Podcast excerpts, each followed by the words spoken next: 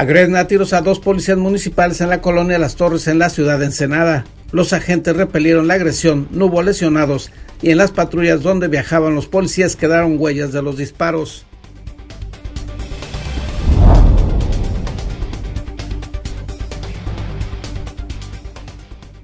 Sin respuesta del Congreso del Estado, la solicitud de establecer los criterios y el mecanismo para separar las deudas que corresponden a los municipios de Ensenada y San Quintín.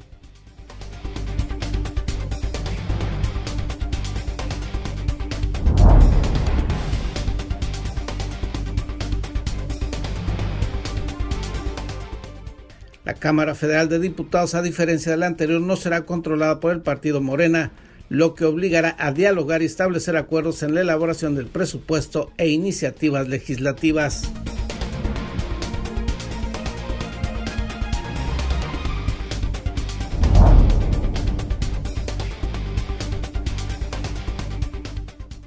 Padres preocupados por el regreso a clases presenciales piden a las autoridades educativas y sanitarias vigilar el estricto cumplimiento de los protocolos de prevención de contagios en los planteles donde los alumnos acudan a las aulas.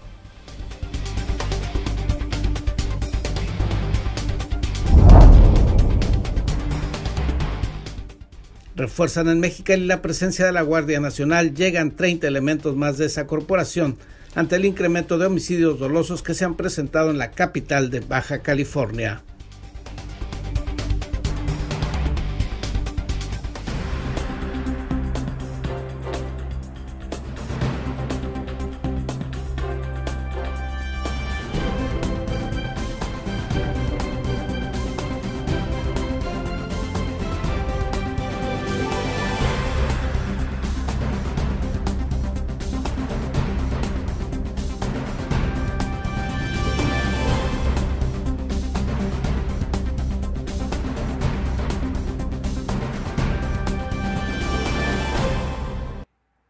Bienvenidos a Zona Periodística de este miércoles 8 de septiembre de 2021. Este noticiario es una coproducción del periódico El Vigía, Canal 66 de Mexicali y en La Mira TV, la plataforma digital de Ensenada.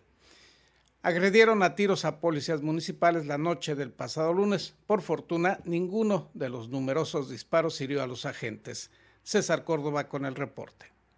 Agentes municipales repelieron la agresión de sujetos que accionaron un arma larga en contra de ellos la noche del lunes y no sufrieron lesión alguna, mientras que dos patrullas quedaron con orificios producidos por proyectiles de arma de fuego.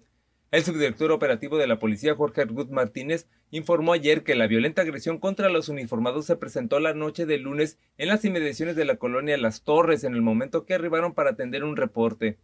El día de ayer a las nueve de la noche, en la calle Guatemala y Perú, nos reporta C4 que hay disparos de arma de fuego, por lo cual se acercan las, unidades al lugar del reporte, llegan dos unidades y al momento que se bajan los elementos a checar el área, eh, son, son este, recibidos con disparos de arma de fuego. Los elementos inmediatamente se refugian y tratan de protegerse, pero también repelen a la agresión. A la agresión. Estas personas cuando ven que los policías también responden, se empiezan a internar lo que es por el arroyo de lo que está ahí por las torres, que sale hacia el Tule. Los desconocidos armados iniciaron la huida por el arroyo. En su escape seguían disparando contra los uniformados que los perseguían por la maleza de la zona con dirección al rancho El Tule. La persecución se extendió a lo largo de aproximadamente de 2.5 kilómetros de difícil acceso. En un momento dado, el oficial encargado del operativo de búsqueda de las personas determinó detener la estrategia por seguridad de los uniformados. Sobre los agresores de los oficiales señaló se tuvo información que uno de ellos correspondió al sexo masculino, portaba un arma larga tipo rifle de complexión delgada y sin cabello. Ningún compañero resultó lesionado, nada más daños materiales la encargada, porque fue una encargada del operativo en ese momento, este, determina que se, se manda a llamar a, a, servicios policiales para que tomen todas las evidencias físicas que se encontraban en el lugar en relación a los hechos y ellos pudieran realizar su informe policial homologado y turnarlo a la agencia del Ministerio Público. Entonces fueron dos unidades. Dos unidades, sí, con impactos. Sí, así es. Llegaron muchos, llegaron más, ¿no? pero solamente dos unidades, las primeras dos que llegan son las que reciben eh, los disparos. Imágenes de las unidades dañadas por los impactos mostraron que uno de los proyectiles penetró el toldo de una de las patrullas y que la segunda unidad quedó con un orificio en la parte posterior de la caja. El mando de la corporación mencionó que la agresión se presentó en el momento que los uniformados atenderían un reporte ciudadano que alertó de disparos de arma de fuego en las inmediaciones de la colonia Las Torres. Para En la Mira TV, César Córdoba. David Amos nos tiene más información del acontecer policiaco de esta ciudad y municipio. Ramas, basura y residuos fueron consumidos el mediodía de ayer por un incendio registrado en el cerro del fraccionamiento Chapultepec, quemazones que también registraron un alza en el presente año. La Dirección de Bomberos rastreó el incendio a las 12 horas sobre la pendiente descendente del cerro que colinda con la zona centro, por un costado de la avenida Miguel Alemán. Las llamas consumieron una considerable extensión de ramas secas, basura y otros residuos esparcidos a los costados de la vivienda de la zona, mismas que no presentaron daños. La quemazón generó distintas columnas de humo de color gris, el cual se desplazó con misma dirección de las ráfagas de viento de ese momento y cubrió un área del centro de la ciudad. Bomberos de la ciudad controlaron las llamas y evitaron que éstas causaran daños a las viviendas cercanas. En poder de cinco envoltorios con cristal fueron sorprendidos dos sujetos interceptados por la policía municipal en distintas colonias de la zona urbana por cometer faltas administrativas. En el primer caso, Ricardo N., de 22 años, fue encontrado en posesión de tres pequeños paquetes con la sustancia sintética, como resultado de haberle practicado una revisión corporal. Este individuo fue interceptado por la corporación a las 4.42 horas en calles de la colonia 2 de septiembre, por haber cometido una falta administrativa como fue arrojar basura en la vía pública. Dos jóvenes fueron rescatados por la Marina al quedar a la deriva en la moto acuática en la que se divertían en San Felipe. Además, la institución naval auxilió a otra persona que entró al mar para ayudar a los primeros. El sector naval de San Felipe auxilió a un varón de 23 años y a una mujer de 22 cuando se encontraban en el vehículo acuático a una distancia de una milla náutica, cerca de dos kilómetros, al norte del pueblo del poblado. Estas personas estaban en una moto acuática a la deriva en el mar por una falla en el sistema de propulsión. Para En la Mira TV, David Amos. Más elementos de la Guardia Nacional en Mexicali para tratar de frenar la delincuencia que está creciendo en la capital del estado.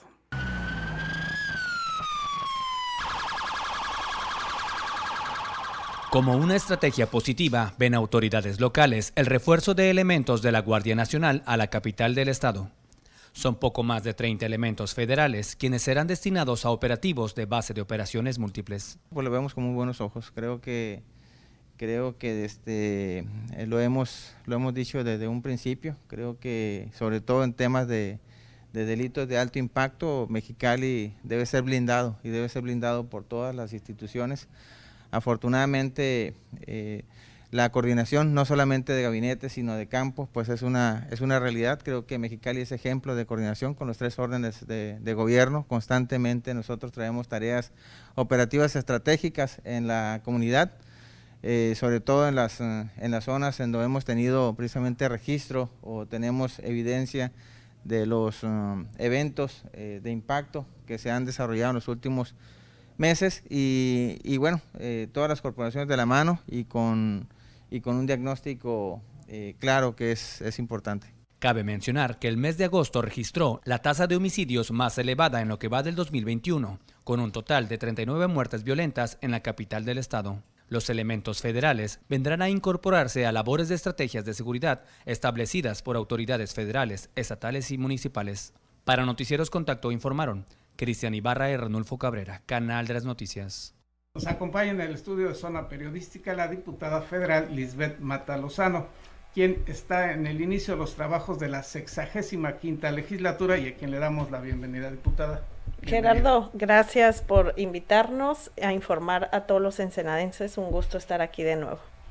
Diputada, en estos nuevos trabajos legislativos, ¿qué propuestas que atañan a la vida baja californiana y en particular a los ensenadenses se traen por parte suya y también por parte de la fracción parlamentaria del PAN. Mira, estamos ante dos momentos importantes. Primero, porque es la legislatura de la paridad. ¿Y a qué me refiero? Por primera vez hay 250 hombres y 250 mujeres. Esto es histórico y además es la primera ocasión que se genera, pues derivado de la normatividad en equidad de género. Entonces es trascendental de esta legislatura. También es importante porque hace tres años llegó un movimiento avasallador donde tenían una mayoría calificada, construyeron esa mayoría calificada con sus aliados y no hubo diálogo, no hubo democracia, no hubo un presupuesto participativo, no le movieron ni un punto ni una coma. Y esta legislatura se ha partido a la mitad también el Congreso de la Unión y eso solo es reflejo de diálogo, de diálogo, de interacción, de que las mayorías se van a construir con democracia internamente y el reflejo es el inicio. Al inicio ya no simularon tener una mayoría calificada, generaron un acuerdo y entonces los órganos de gobierno de la Cámara de Diputados fueron conforme la ley. Ese es un buen saque y esperemos que suceda lo mismo con el presupuesto, que en esta ocasión sea un presupuesto participativo, que haya movimientos de acuerdo a las necesidades de cada estado, como es el caso de Baja California, que ya no vamos a ir a inventar el hilo negro, vamos a ir sobre las necesidades que existen desde hace muchos años y que durante tres años fueron eliminados todos los fideicomisos, todo el presupuesto etiquetado para obras específicas, lo vimos reflejado en cero propuestas para Baja California. En lo que se refiere al presupuesto, a Baja California, ¿cómo le fue en estos últimos tres años? Fíjate que ha sido el presupuesto más lamentable que ha tenido el Estado. Para empezar, cerca de dos mil millones de pesos ya no llegaron al Estado. ¿no? no llegó en materia de seguridad, en materia de economía, inclusive en materia de educación y no se diga en materia de salud. Antes, ¿a qué nos referimos con etiquetar? En que había especificaciones para infraestructura, para seguridad, para rehabilitación de espacios, inclusive para deporte y para cultura.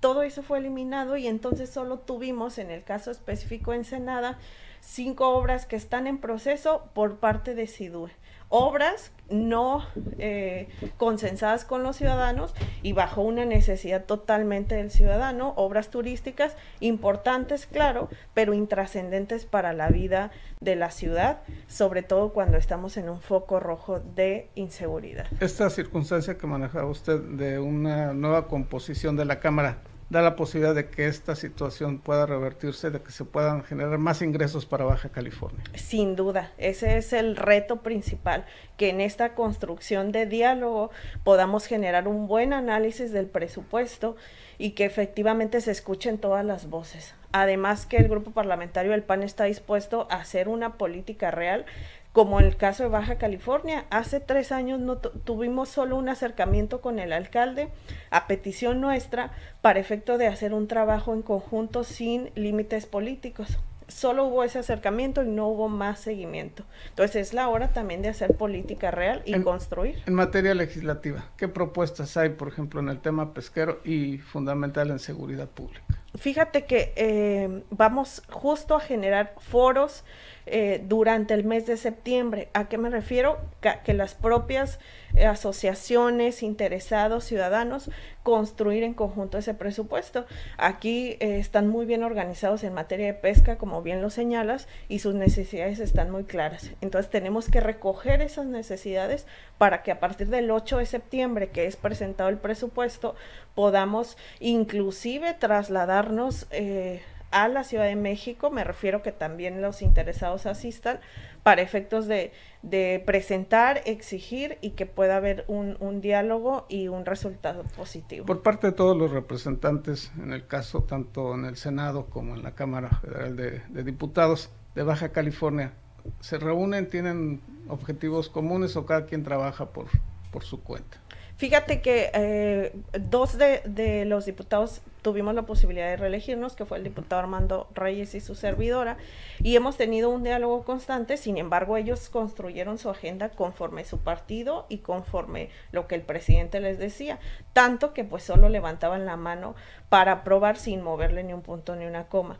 Sin embargo hay disposición, hemos tenido la oportunidad ya de vernos en el arranque el diputado Armando, el diputado Bertín, inclusive el diputado Arturo González, exalcalde de Tijuana, y la disposición es construir en conjunto. Hoy que es una nueva realidad, que la oposición genera diálogo, pues creo que la, la oportunidad se da para todos y hay que hacer política para construir. Diputada, le agradecemos la visita y estamos muy pendientes de estos trabajos. Muchas gracias y estaré informándoles el resultado a partir del 8 de septiembre, el análisis del presupuesto. Nosotros vamos a una pausa y continuamos aquí en Zona Periodística.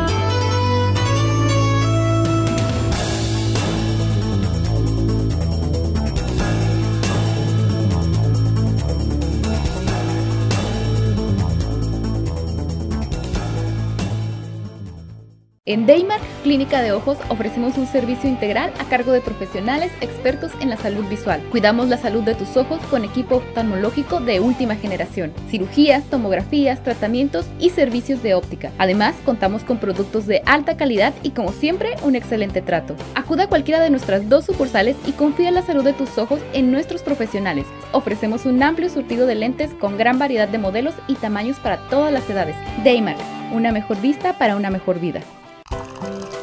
Conseguiste esa cita o reunión que tanto deseabas y quieres que todo salga perfecto. Sin embargo, suelen ocurrir muchas situaciones bochornosas que puedes evitar con simples soluciones. Una de las peores es ensuciar tu ropa con la comida.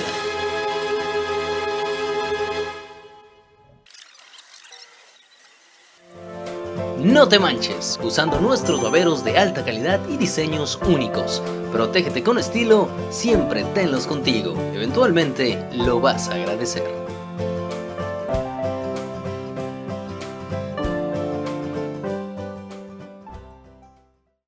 Sin rodeos. El COVID existe.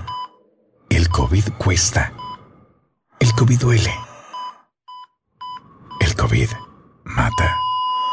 Sin excusas, protégete del COVID. Cubre bocas, sana distancia, lávate las manos. Campaña unificada para crear conciencia. Hola, soy Gerardo Sánchez García y te invito a ver en La Mira TV, la plataforma digital de Ensenada.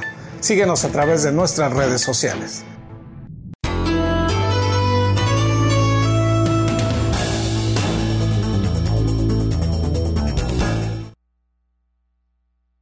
Por el regreso presencial a clase de algunos alumnos, eh, señalan que se tienen que cumplir estrictamente todas las medidas de prevención sanitaria. Esto fue lo que señalaron al respecto. En la primera semana de clases presenciales, del lunes 30 de agosto al viernes 3 de septiembre, el aforo en todos los niveles educativos alcanzó un total de 14.229 alumnos, informó el maestro Gerardo Arturo Solís Benavides, encargado de despacho en la Secretaría de Educación de Baja California. Y esta semana, un total de 8 nuevos planteles educativos de nivel básico, medio superior y superior en Ensenada pudieron recibir alumnos de manera presencial. Y pues vaya, eh, es algo nuevo, sí, algo de nerviosismo, más porque es la primera escuela, ¿no? Pero mucho compromiso por parte del personal, por parte de los alumnos, estaban emocionados, nos dio mucho gusto. Eh, era algo que ya queríamos, pero a la vez pues, se entiende, ¿no? Esa parte de los sentimientos que tenemos los maestros. La opinión de los padres de familia con respecto al regreso a clases presenciales está dividida, pues aunque entienden la necesidad y urgencia de que los chicos regresen a clases, el nerviosismo y precaución por algún contagio no pasa desapercibido. Sinceramente ya me, ya me preocupé porque ahí por mi casa hay una escuela donde eh, supe que están unos niños enfermos, entonces pues sí me da pendiente. Pero mi hijo pues sí le gustó venir porque pues es algo diferente ¿no? a estar encerrados en la casa. Pues la verdad sí, la verdad no. Porque, mi, porque a mi hijo hace 15 días les dio un poco de COVID. Y, y estando en la casa. El nivel de la educación a distancia, al menos en México, actualmente está muy lejos de la educación presencial, con lo cual algunos padres ven urgente y seguro el regreso a las aulas. Pero no hay como los maestros, como uno de papás, la escuela de antes es muy diferente a la de ahorita. Hay cosas que yo no entendía y ellos se estresaban y yo me estresaba. Y aquí no, en la escuela lo explican los maestros, entienden más, más relajados y eso es lo que tienen que hacer. Y en casa no. Si hay internet y todo lo que usted quiera, pero no es igual. Por otro lado, los alumnos están felices y emocionados. El visitar su escuela y socializar con sus compañeros después de casi dos años es una experiencia que la pandemia les ha robado, con lo cual esperan que el regreso a clases continúe de manera satisfactoria. mucho mejores Bueno, están mejores, nomás que pues, nos dan puro COVID. O sea, nos dan puras clases de COVID y ya. Eh, pues lavarnos las manos como 15 veces al día y echarnos gel y ya. Para En la Mira TV, David Amos. Y en otros temas, el Instituto de Identidad Vehicular y Combate a la Contaminación de Baja California, INVEC por sus siglas, inicia a partir de este miércoles con una macro campaña de registro vehicular con la cual se busca acercar los servicios a los baja californianos para que puedan registrar sus vehículos de procedencia extranjera. El director del INVEC, Alejandro Velasco Paredes, explicó que los datos que proporcionen los propietarios están protegidos y son confidenciales y les dará seguridad a las personas tanto en su propiedad como al gobierno de que ese auto que circula con sello del instituto está plenamente identificado. Velasco Paredes dijo que el registro ante el instituto será el único válido, además de que el costo de mil pesos se abonaría a la cantidad que determine cobrar el gobierno federal para la regularización de estos vehículos. El registro se podrá hacer en las oficinas de recaudación de rentas del Estado en los diferentes municipios y se contará también con oficinas móviles para efectuar dicha inscripción. Y hasta el momento, como mesero renuente, el Congreso del Estado se niega a presentar los criterios de cómo podrán tener cuentas separadas los municipios de Ensenada y San Quintín. El vigésimo tercer ayuntamiento de Ensenada no ha recibido respuesta por parte del Congreso del Estado de la solicitud para que los legisladores establezcan los criterios para separar lo correspondiente a deuda pública y de pasivos del municipio ensenadense y de la municipalidad de San Quintín. Armando Ayala Robles, presidente municipal de Ensenada, dijo que están en espera de que los congresistas atiendan este acuerdo de cabildo que busca establecer en forma justa y bajo reglas claramente establecidas lo que se adeuda por cada ayuntamiento. Se mandó una propuesta al Congreso, pero el Congreso no nos ha definido eso. Pero sí se mandó la solicitud, los números, el análisis y demás, pero aún no, han, eh, no lo han turnado a las comisiones para que se analice y se tome una decisión. También solicitamos aclaro que no solo establezcan los adeudos, sino también las normas de cómo se irán atribuyendo y distribuyendo esas contabilidades y los plazos que se tienen para hacerlo. Ejemplificó que en cuanto al pago de energía eléctrica y de luminarias, todavía no se ha tenido una definición de cómo sería el desglose e informó que todavía el Ayuntamiento de Ensenada está pagando la de los dos municipios en espera de que el Congreso Estatal establezca el cómo separar esta y otras cuentas. Sí tenemos ahorita ya mm, claramente los adeudos que tiene San Quintín con nosotros, eh, de lo que estuvimos nosotros financiando algunos gastos en este proceso de transición, se le adeudan 10 millones de pesos al ayuntamiento. Lo, de, eh, lo del pago de energía eléctrica y el servicio del contrato de luminarias, ese todavía no está resuelto por el Congreso. Es un tema que está pendiente de seguirlo gestionando